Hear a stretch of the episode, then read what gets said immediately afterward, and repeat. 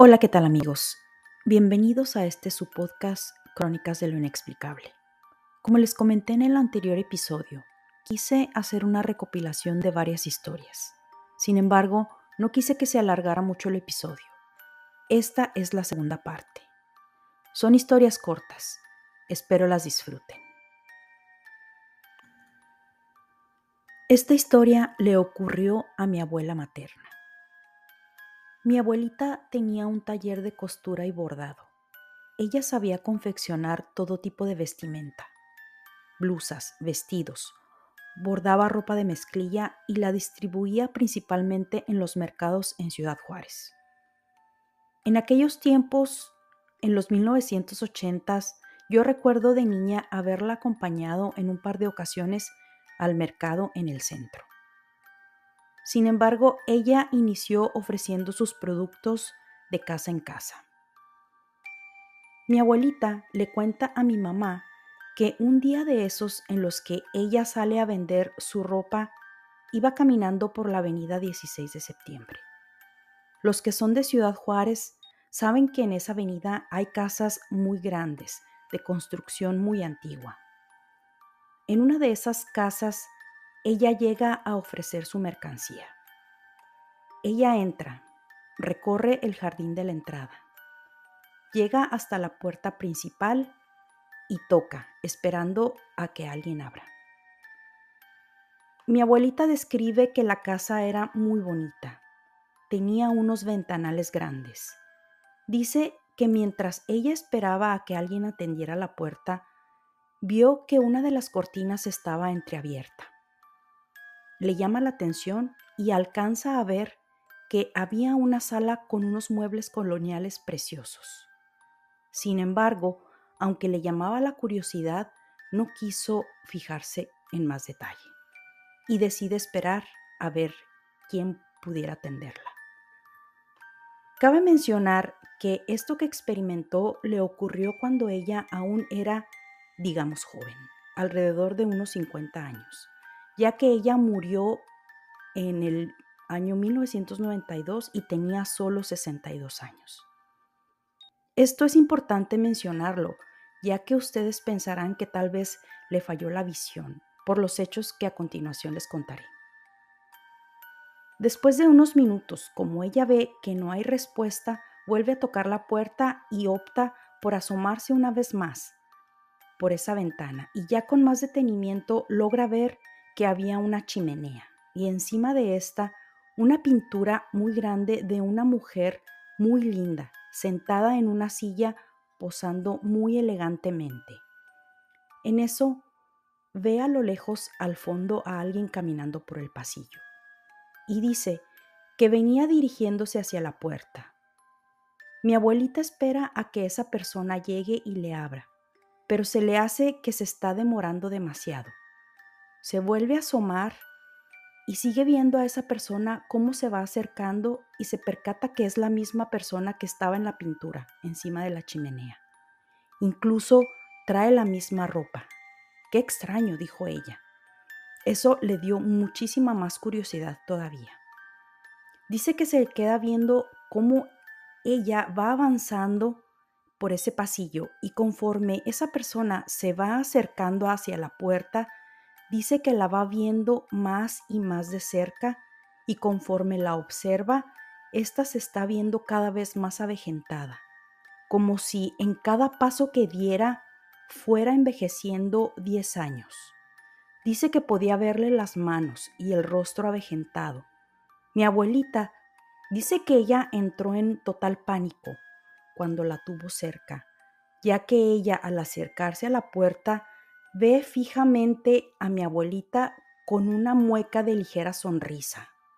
Y cuando ésta estaba casi ya a punto de llegar a la puerta, mi abuelita se da la vuelta inmediatamente y acelera el paso para salir de esa casa. Dice que en total pánico, ese largo pasillo del jardín de la entrada se le hizo eterno y que conforme ella apuraba el paso para salir, sentía como algo por detrás de ella la iba a agarrar o a jalar. Mi abuelita no quería ni voltear a los lados, Bajó la mirada y salió apresurada y con el corazón latiéndole a mil por hora. Dice que al salir de esa casa ya ni siquiera quiso voltear para atrás. Se retiró inmediatamente de ahí se alejó para ya nunca más sentirse capaz de ni siquiera pasar por ahí. Recuerden amigos que estas historias todas son 100% reales. La siguiente anécdota le ocurrió a mi mamá cuando ella era niña. Tenía alrededor de unos nueve años. Mi mamá nació en Ciudad de México. Dice que un día fue de visita a la casa de una tía de ella, prima de mi abuelita. Y dice que desde el momento en que se bajó del carro al llegar a esa casa, todo le era muy familiar. La entrada, la cocina, el pasillo, todo, absolutamente todo estaba tal y como ella lo recordaba. Mi mamá hizo un comentario diciendo que ella ya había estado en esa casa, a lo que su tía respondió, no, mija, no es posible, nosotros nos acabamos de mudar aquí. Esta es la primera vez que vienes. Mi mamá muy sorprendida de lo que su tía le dijo, pero a la vez segura de lo que ella recordaba, entra a la casa y efectivamente dice que todo estaba tal y como ella lo tenía en su memoria. Sabe exactamente cómo estaban las habitaciones. Era una casa muy grande. Ella sigue explorando y se dirige específicamente a una habitación, la última ya que en particular había algo que a ella le atraía y llamaba mucho su atención. Era como si algo la llamara a ir ahí. Esa habitación era de color azul y cuando ella llega al final del pasillo, se queda parada justo en la puerta, mira hacia el cuarto y ve que efectivamente, tal cual ella recordaba haberlo visto, tenía paredes pintadas de azul y con una mecedora en una esquina exactamente como ella lo tenía en mente. Cuando ella entra a la habitación, ve que en la mecedora había un señor, un adulto mayor meciéndose. Mi mamá no da mayor importancia, sale de ahí e insiste que sí, que ya había estado antes en esa casa a lo que mi abuelita le dice, no, nunca habíamos venido aquí. Y mi mamá le dice, pues a lo mejor tú no me trajiste, me debió haber traído alguien más, porque yo conozco muy bien el cuarto azul, incluso al señor que está en la mecedora. Tanto la tía de mi mamá y mi abuelita le preguntan, ¿cuál viejito? Aquí no hay nadie. Y mi mamá le dijo que, claro, que había alguien ahí y que estaba en la mecedora, que ella lo vio claramente y hasta el Señor le sonrió. Mi abuelita le dice, no, no puede ser.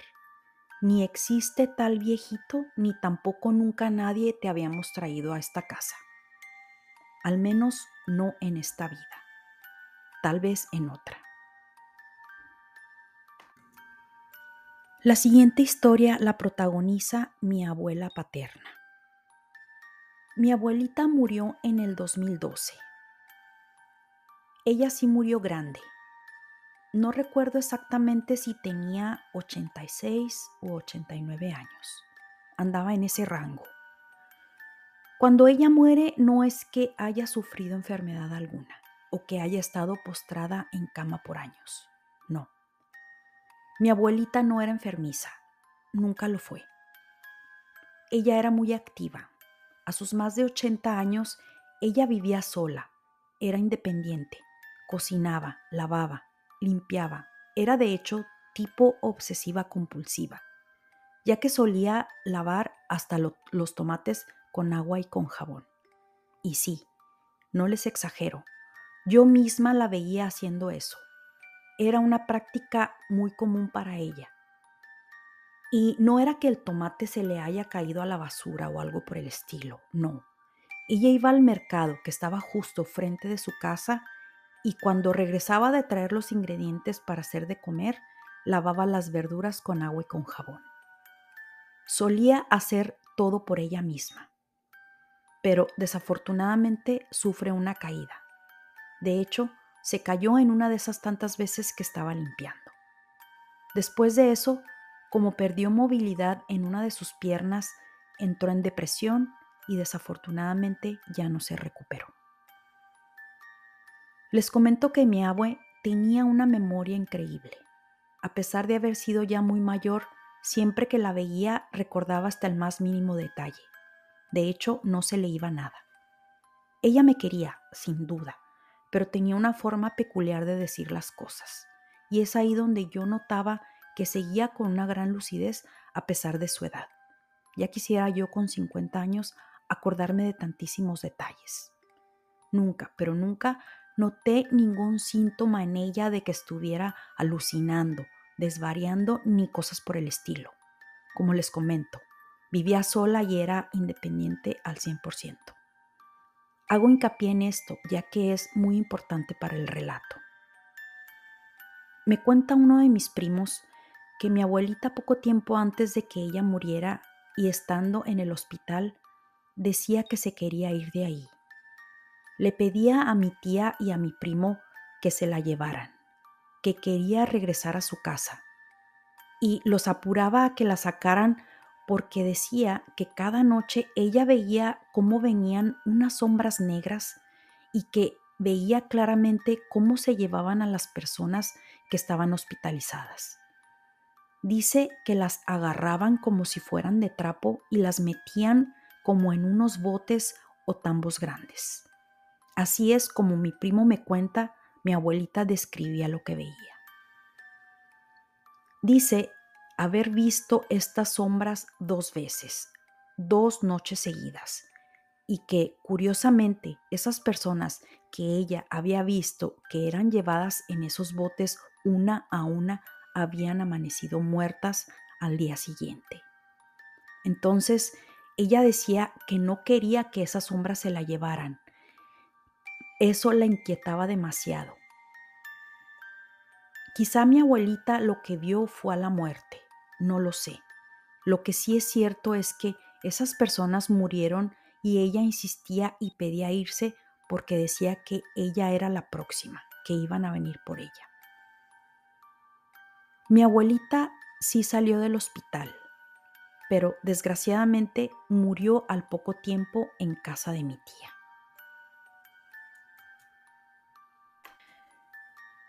La siguiente historia es igual de corta, pero no deja de ser interesante.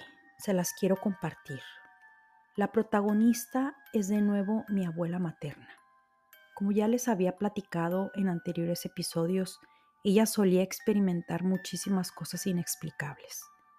De hecho, me atrevo a decir que aparte de tener ese don, que más bien para mí es como maldición, espíritus, energías, incluso hasta demonios la siguieron a lo largo de toda su vida.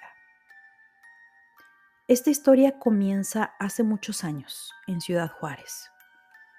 Mi mamá me cuenta que mi abuelita le ayudaba a una señora con las labores de su casa.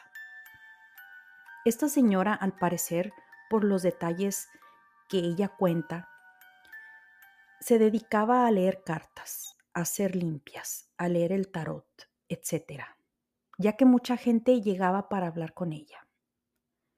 Esta señora era muy bonita, era buena persona, incluso le pagaba muy bien. Vestía con la típica vestimenta mística. Mi abuelita me cuenta mi mamá que duró alrededor de un año trabajando con ella. No iba todos los días, pero sí por semana iba y le ayudaba en la casa, ya que también tenía a su mamá con Alzheimer. Desde el primer día la señora le dijo a mi abuelita que había una habitación en donde no se requería limpiar nada. Es más, de hecho no se podía entrar ahí. Estaba estrictamente prohibido. Mi abuelita nunca supo detalles de lo que la señora hacía, hasta que un día dice que llegó un matrimonio con una jovencita delgadita embarazada.